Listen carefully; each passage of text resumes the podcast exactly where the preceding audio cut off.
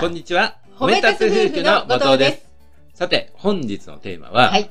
それだったら協力するよ。うん。これはですね、また私どものエピソードを通じてお伝えしたいかなと思います。はい。まずね、私の方なんですけれども、うん私ね、いろんなその場面で、お世話になった方が例えば退職する。うんそういった時にね、うんまあみんなで、うん例えばこの部署全体でうん贈り物をしましょうとか、うんうんよ。くそういう場面ってあるじゃないですか。ありますね。うんで、そういった時に、その、まあ、例えば実際その当日に、じゃあお父さんね、うんいろいろプレゼント代かかったから、一人500円ね、とか、うんうん。そういった場面ですよ。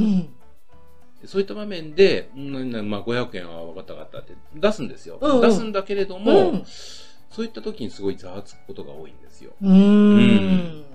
まあ、その500円が惜しいというわけではなくてですね、うんうんまあ、なんかその、よく事情がわからないまま、うんまあな、まあ確かにその目の前の人がもういなくなっちゃうね、うんうんうんお世話になった人、うんだからプレゼント代にかかった、うん。まあ、大雑把にはわかります。うんうんで、500円ね。うん、あそう。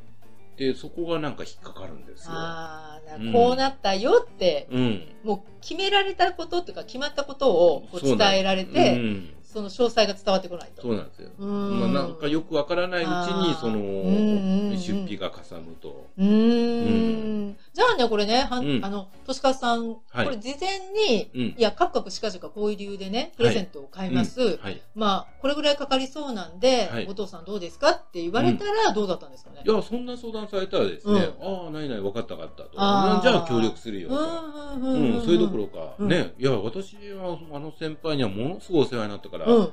いや、500円って言わずもう1000円とか2000円出したっていいよとか、そういう気持ちになるね。なりますよね。うんねなるまあまあほどね日常こういうちょっと小さな出来事なんですけれども、うんうんうんうんやっぱりこういったその、なんか、よくわからないうちにっていうのがね、なんかざわついちゃうんですよね。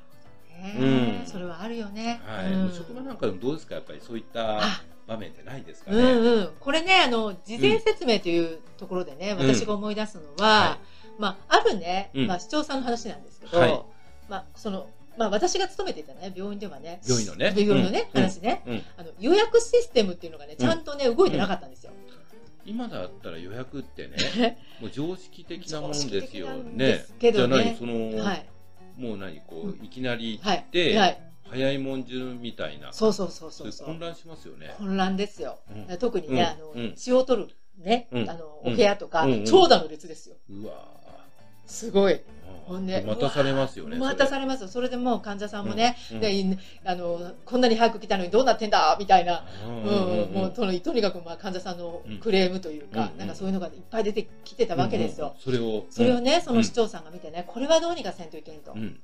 で、それでうん、今までのやり方を変えるってことになったわけですよ。うん。いや、ああ、変えるとなるとね、まあ、診療のことだから、まあ、先生にちゃんと説明しないといけないから、あ、きっとね、うん。まあ、医局長かに頼んで、あのうん医局でね、うん。あ、こうこうこういうシステムに変えるよっていう説明をね、その市長さん、多分お願いするんだろうなって。じゃあ、この今回うんの予約システムを初めて、はいはい。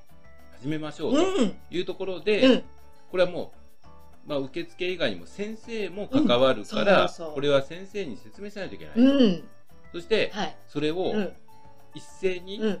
集めて話をするうん。場面で。のかなと。そう、思ってたんですよ。うん医局長を通じて。はいそしたらね、うん。違ったんですよ。はい。その市長さんね、はい。一人一人の先生にうん、個別にはい。全員にね、説明して回ってたんですよ。うわそれは相当手間がかかり手ますよね。暇かかってますよね。うん私も、えー、一人一人に説明するの？と思って。うん。で、その中で、はい。先生の中でもうね、ん。小難しい先生がいたんですよ。ちょっと口うるさいタイプそうの。そうそう。ううんん、あの先生大変だろうなーって、うんうんあのね、はためで見てたんですよ。はい。そしたらね、市長さんが言うには、うん説明しに行ったら、うんうんうん、市長、うん、いいじゃないか、それ。もあ、それだったら俺協力するよってね、言われたって言うんですよ。日頃口うるさそうな口先生が、先生が。まず反対しそうだな、みたいな人が。うん、そう思ってましたよ、私。うん。そしたら、そういうね、言葉をね、言ってくれたって言って、結果ですよ。はい。うまくいきました。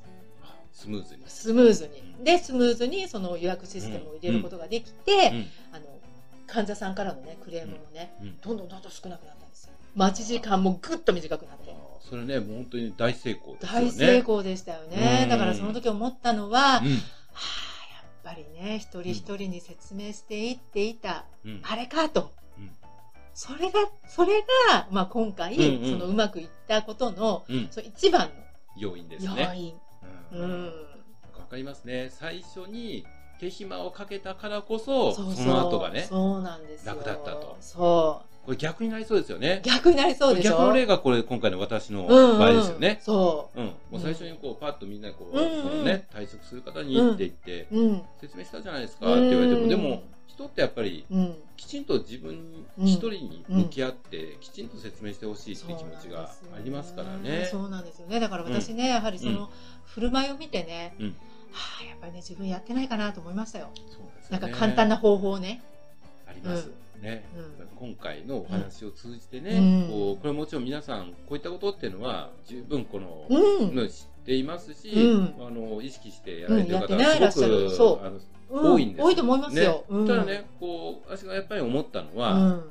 ついついね、うん。まあ、忙しい時とかあ。とまあその小さな出来事であるほわどなんかついやっちゃう自分がいるので、自分はそうされたら嫌なんだけどやっぱりついやっちゃう。